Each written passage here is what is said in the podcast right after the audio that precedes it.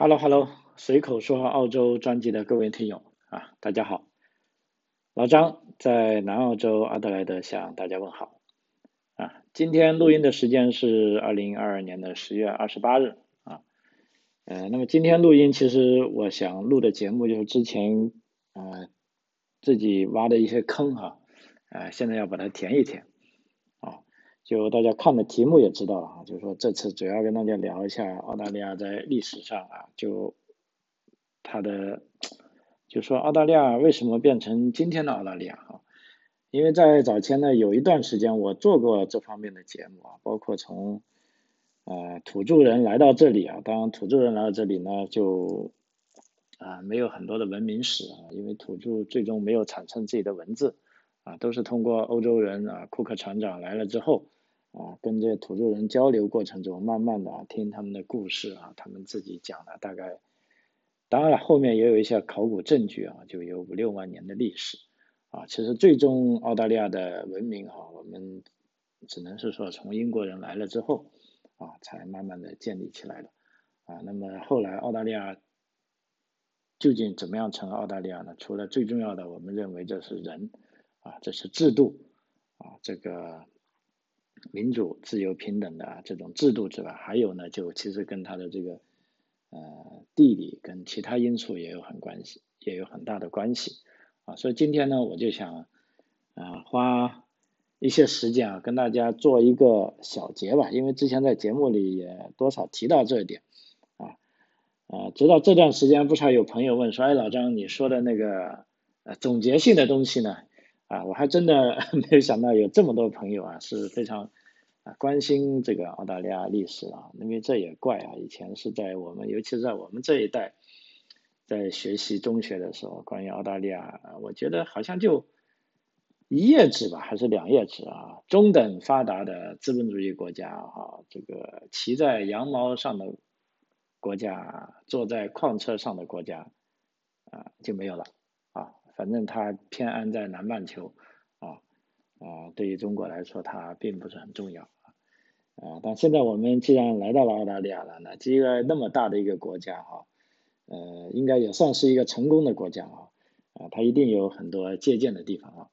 啊，所以我们啊怎么说吧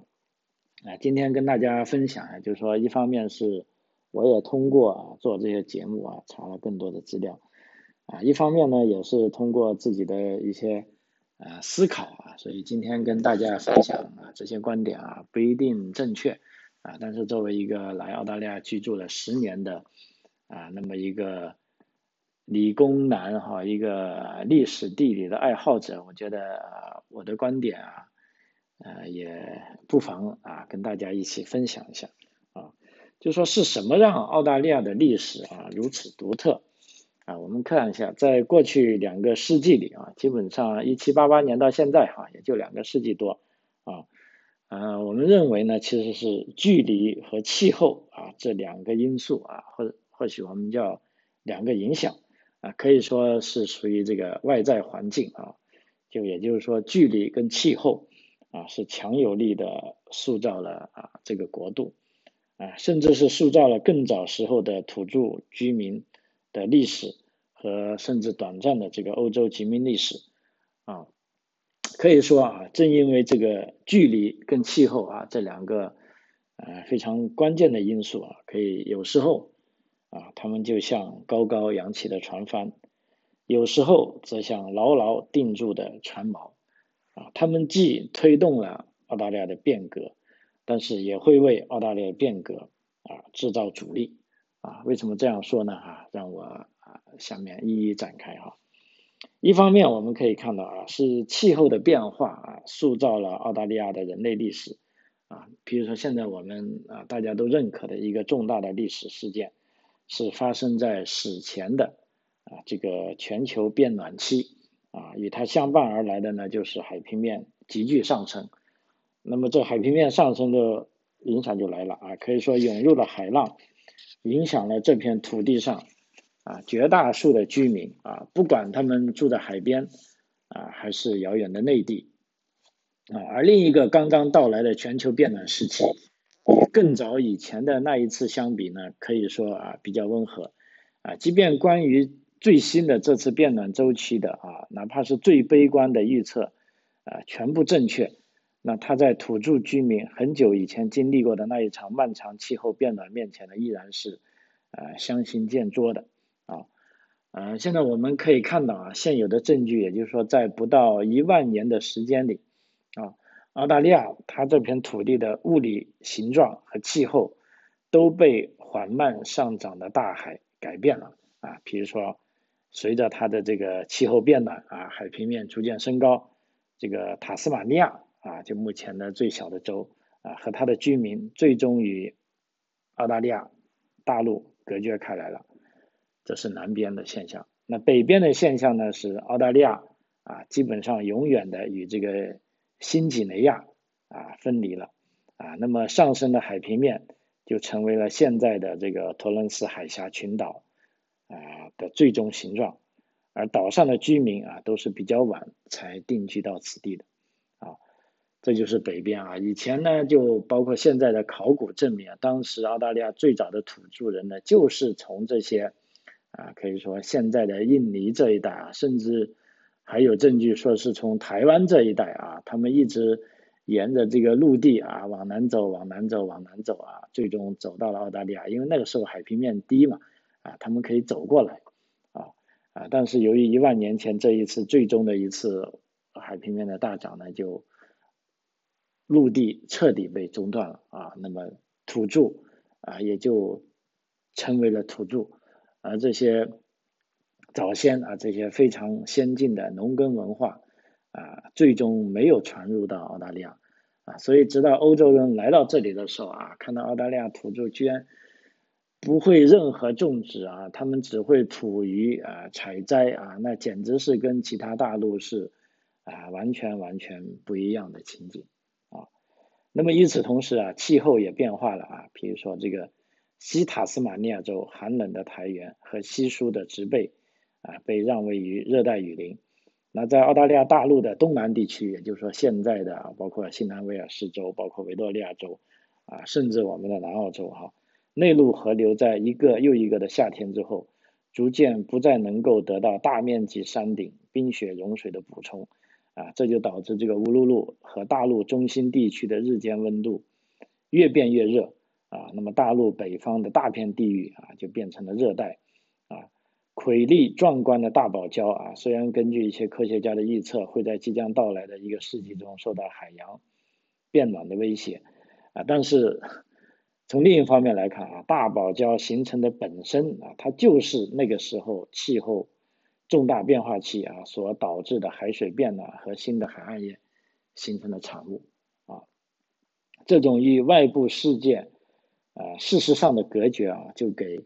澳大利亚啊这个大岛上的土著居民啊带来了啊长期的影响啊。比如说，澳大利亚和印度尼西亚群岛的人类啊接触变得极为稀少啊。因为你说以前还可以通过独木舟过这个托伦斯海峡，那么一万年前啊，这个托伦斯海峡的随着它再一次这个海平面上升啊，那么已经变成海峡了，独木舟啊基本上没戏了啊。所以说迄今为止啊，就迄今我们所知道的而言啊，澳大利亚的土著跟新西兰的土著其实是根本没有发生过接触的啊，虽然大家可能是。啊，同源同种啊，但是啊，由于这个啊气候的变化啊，大家就没办法联系了啊，所以土著居民基本上与外部世界的人群切断了大部分联系，而就在这个时候啊，那个世界被植物和动物驯化啊改变的样啊，我们说的那个世界就是澳大利亚之外的那个世界啊，包括这个呃亚洲、欧洲啊，甚至美洲啊这些地方。啊，可以说是这个种植作物啊、储藏储藏食物的概念，在几千年前就传到了新几内亚的高地上，甚至渗透到了这个托伦斯海峡群岛啊。但很遗憾的是，到目前为止啊，直到我刚才讲的，直到这个英国人到来为止啊，这些概念并没有能够抵达澳大利亚啊，所以呃。这个啊，我刚才讲的这个就是气候啊，这个不能说距离吧，跟距离跟气候都是有影响啊。所以新几内亚的生活方式呢，被这种经济革命啊彻底改变了啊。但是土著居民的生活方式呢，却并未被触动。因此啊，可以说在这个一七八八年哈，当初来乍到的英国人，在这个悉尼港湾的海岸上，突然遭遇到这种。原始时期的生活方式的这个相碰撞时啊，可以说你可以想象他的困惑啊是尖锐而是痛苦的啊啊，其实，在那个时候可以想象，无论是英国人还是土著人啊，两种人都不能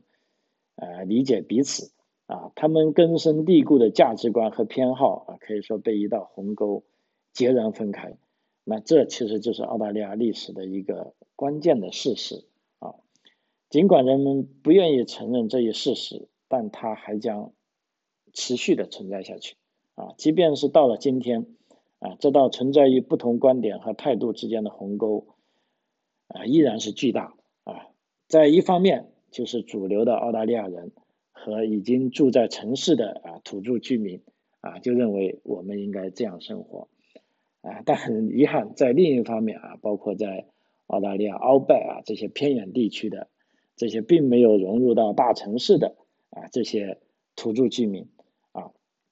他们依然是认为他们的生活方式应该是在一万年前的啊，他们依然啊不需要耕种，也不需要储蓄食品啊，这块大陆上啊够他们采摘啊，他们去打猎啊就足够为生了啊，所以呃。这个代沟啊，到现在依然是存在啊，这也就是为什么啊土著啊，其实尤其是在偏远地区的土著啊，不是说政府不愿意帮他，而这就是观念所致啊，他就认为啊我们的生活啊就应该是这样的啊，跟你们不一样啊，所以这个气候的变化和这个海平面的上升啊显著上升啊，施加了另一个更强大的影响，就是。土著居民呢，他一直与外部世界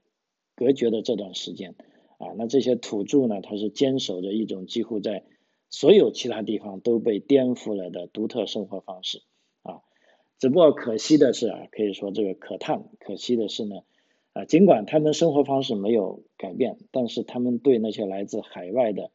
啊新型疾病啊，尤其是英国人登陆之后带来的在世界的另一方面啊，另一端这个农耕与这个畜牧时代啊，他们便已成为人类的成一部分，却没有任何免疫力啊。比如说这些新型疾病的许多来源啊，都来源于啊这个人类跟这个牛啊、啊绵羊啊、啊山羊啊、啊鸡呀、跟猪啊等这些驯化的动物啊最初的啊近距离接触啊，但很遗憾。啊，即即便啊，这些新世界的居民由于有了接触，甚至已经有了抗体，啊，但是作为澳大利亚这片土地上的这些土著，啊，他们并没有这方面的抗体，啊，所以在一七八八年啊，或是或是在或许是在一七八八年之后的不久啊，因为不断的有英国人啊来到澳大利亚啊，那么呢，这些疾病啊就与殖民者一起来到澳大利亚。啊，甚至这些疾病呢，它比那些最早的欧洲人可以说，呃，更先一步的啊，闯入了这个澳大利亚广袤的这个内陆地区啊，我们叫做 Outback 哈啊，那么这些疾病呢，可以说很快便摧毁了十有八九的土著人口啊，以致人们一度认为所有的土著居民都将被啊最终灭绝啊，而由于这个疾病的原因呢，导致英国人对整个大陆。啊的迅速占领啊，也是因为本地人口的快速减少而加速了啊。呃，事实上，即便啊英国人开始在这片土地定居之后啊，那么这个气候的变化威力依然强大啊。甚至这个澳大利亚联邦之所以会成立啊，它也跟干旱有关。因为我们如果翻开历史的一页，你就会发发现。澳大利亚大陆最厉害的一次干旱是发生在一八九五年到一九零三年之间的啊那一场严重的干旱啊，那么这场干旱呢是席卷了啊广大的乡村地区，令其成为一片枯焦之地啊。那么这个大旱甚至被叫做啊联邦大旱啊。那么澳大利亚之所以成为一个国家一个联邦啊，也就是在这一片啊大旱之际啊，大家有了更多的思考，然后在这些政治人物的啊带领下啊，这个六合归一啊，终究这六块殖民地合并成了澳大利亚联邦啊。也就是说，其实这一个气候的变化。也成为了澳大利亚历史上的一个啊转折点啊，这个啊非常有意思啊，这也是啊我觉得在别的大陆上啊不会有这样的情景啊。那另一方面啊，可以说与世界上那些主要国家的距离啊，也就是说这些距离美啊，也是啊塑造了澳大利亚的历史啊，可以说是从。啊，另一个方面啊，塑造了澳大利亚的历史啊。正如我们已经看到啊，这个海平面上涨之后啊，土著居民在很大程度上与外部世界隔绝开来啊。就像这个库克他们刚来到澳大利亚，包括来到整个南半球的这个南太平洋诸岛，发现大家都是用独木舟进行交通的。那你小孩子啊，现在我也有个独木舟，看一下啊。那么我随便在这个省边省高尔夫湾划几下，我都会被搞翻了，你就别说去大洋那里啊。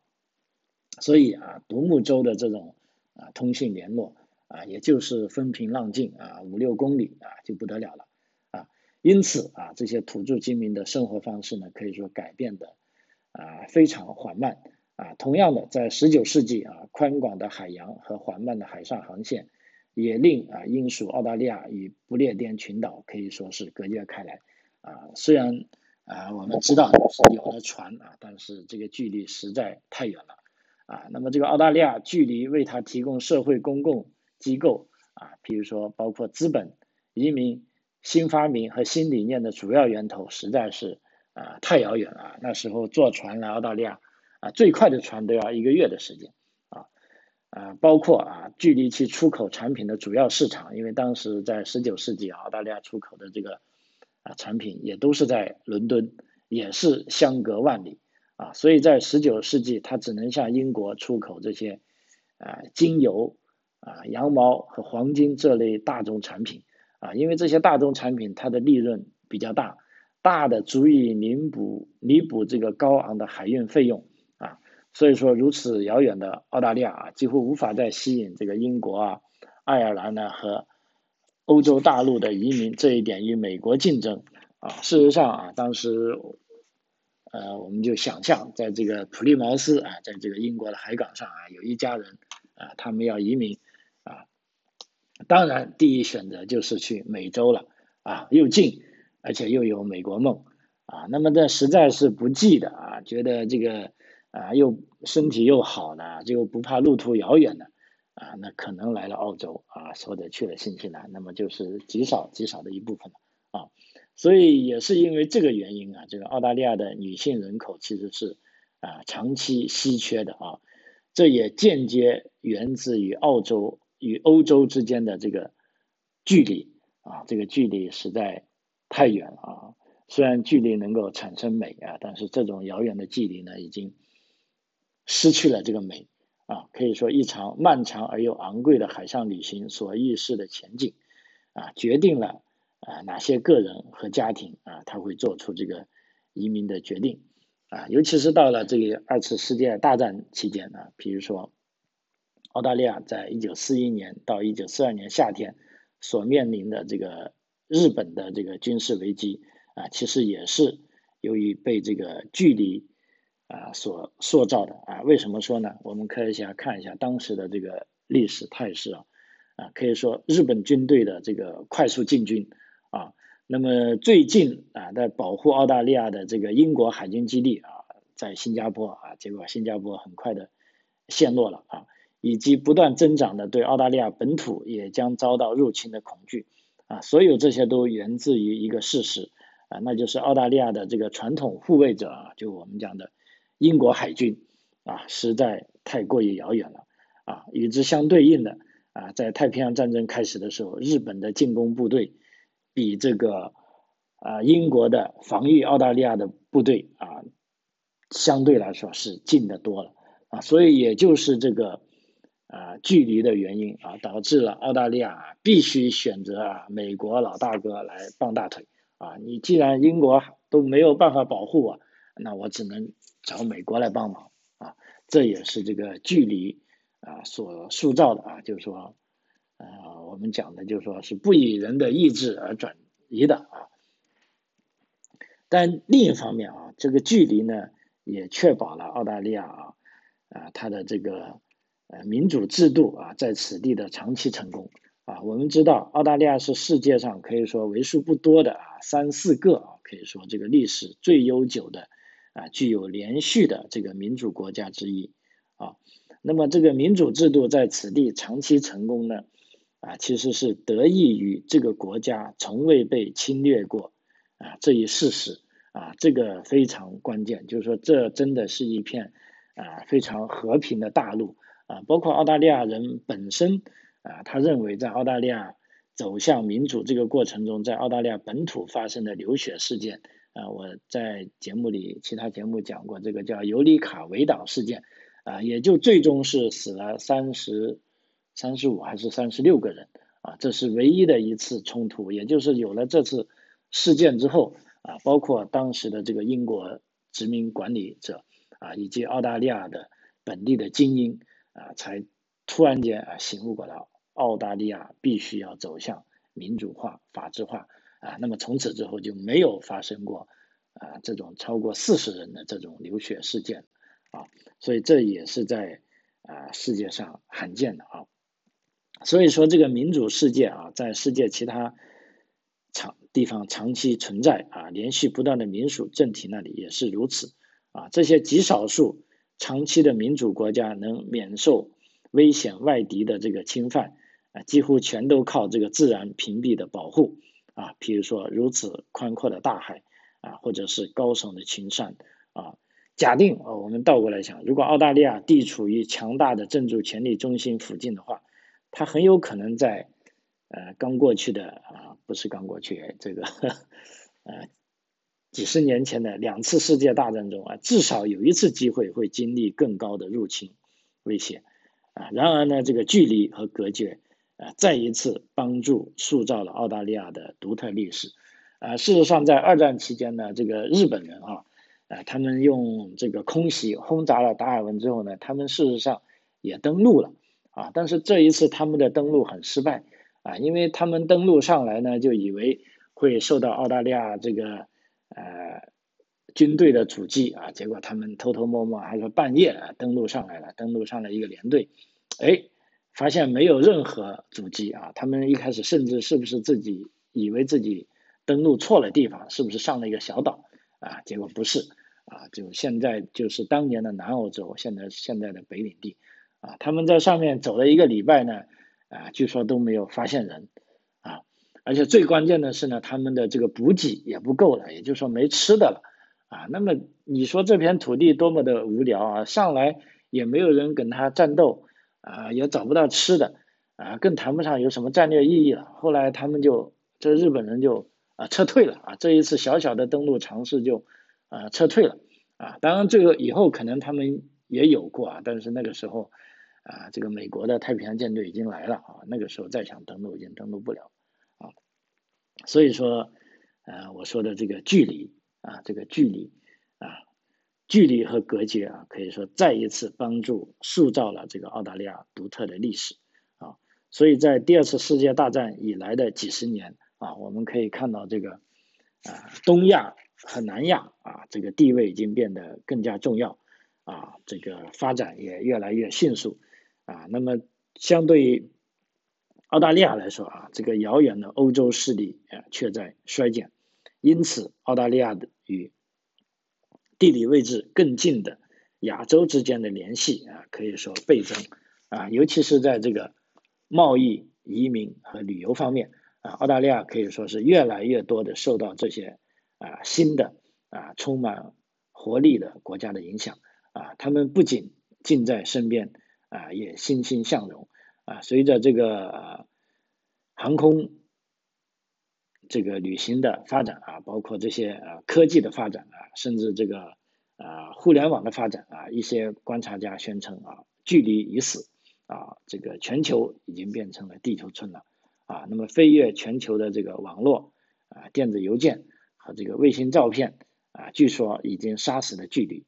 啊。那么从今天来说啊，这些理念、信息、图片图像都在以光速进行传播。啊，然而呢，最早几代的这个杰出的观察家却已经宣告过这个距离的死亡啊，因因为这已经不是现在有人宣布了，事实上是在呃七十多年前啊，差不多吧，在一八八五年啊，当时这个大名鼎鼎的这个英国历史学家啊，这个 Froud 啊，他就曾经在他的一本的这个非常畅销的这本书叫《大洋国》啊，在这本书里宣布啊。英国人如今要去澳大利亚，就像他的祖母在半个世纪以前去纽约那么方便快捷啊！在一八八五年，他写道：“这个汽轮和电报已经终结了距离啊。然而呢，这个距离是相对的啊，我们不得不承认，它存在于人们的心中啊，也存在于地图上啊。的确，世界是在缩小啊，从巴黎。”到悉尼的飞机只需要一天一夜啊，但在这个忙乱乱啊、急匆匆的世纪啊，那么二十四小时的旅行呢，看出来是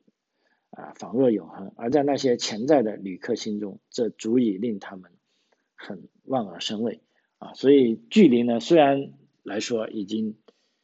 很近很近了，但距离啊事实上啊还是存在的啊，尤其是在某些这个货物运输方面。啊，我们可以发现啊，这个距离并没有死亡啊。比如说，从事这个煤和铝土矿等啊，这个呃或者其他矿业啊，铁矿石等大宗商品海上航运业务的公司啊，他们就很清楚的知道，把货物运到四千公里外的一个港口，跟运到啊这个一万公里外的港口，那不是一回事啊，肯定便宜很多啊。所以啊，这些澳大利亚国民经济啊，可以说是高度倚重的货物，依然是依靠要缓慢而昂贵的海运啊。从澳大利亚港口出发的这些船啊，载的这些煤和铁矿石的巨轮啊，的确是比当年这个库克号的这个奋进号啊，可以说大了一千多倍啊。不过有意思的是，当年这个奋进号啊，就库克船长做的，也是由这个运煤船改装成的海船。呃，当然了，现在这些巨人啊，他们如果是啊加速航行的话，它的时速也差不多超过了啊二十五海里啊，所以这个速度还是改变了啊。所以与世界市场主要市场之间的距离呢，对澳大利亚来说呢啊依然是个负担啊，甚至有一些经济学家估算啊，如果不是离这个世界经济呃发展中心太远的话，比如说你离欧洲近一点。啊，或者离美国近一点啊，甚至你离这个中国大陆啊，这个世界第二大经济体啊，这个引擎更近一点啊，那么澳大利亚的生活水平呢啊，可以会更高一点啊。但是很遗憾啊，事实就是事实啊，澳大利亚啊发展到今时今日啊，它的这个呃距离啊跟这个啊气候啊，的确是铸造了。澳大利亚的历史啊，包括我在想啊，即便随着这个光纤啊，随着这个啊飞行器技术啊这个快速的增长啊，但无论增长到啊什么样的程度啊，那么澳大利亚它这个在地理上啊跟各个大陆隔海相望啊，也是事实存在的啊。那么在未来的啊这个发展中啊，这个距离跟气候啊一样会对澳大利亚。啊，有潜在的影响啊。好，呃，时间关系啊，这个上半集的思索啊，关于澳大利亚历史的思索就啊讲到这里。那么我会再抽时间来再讲一下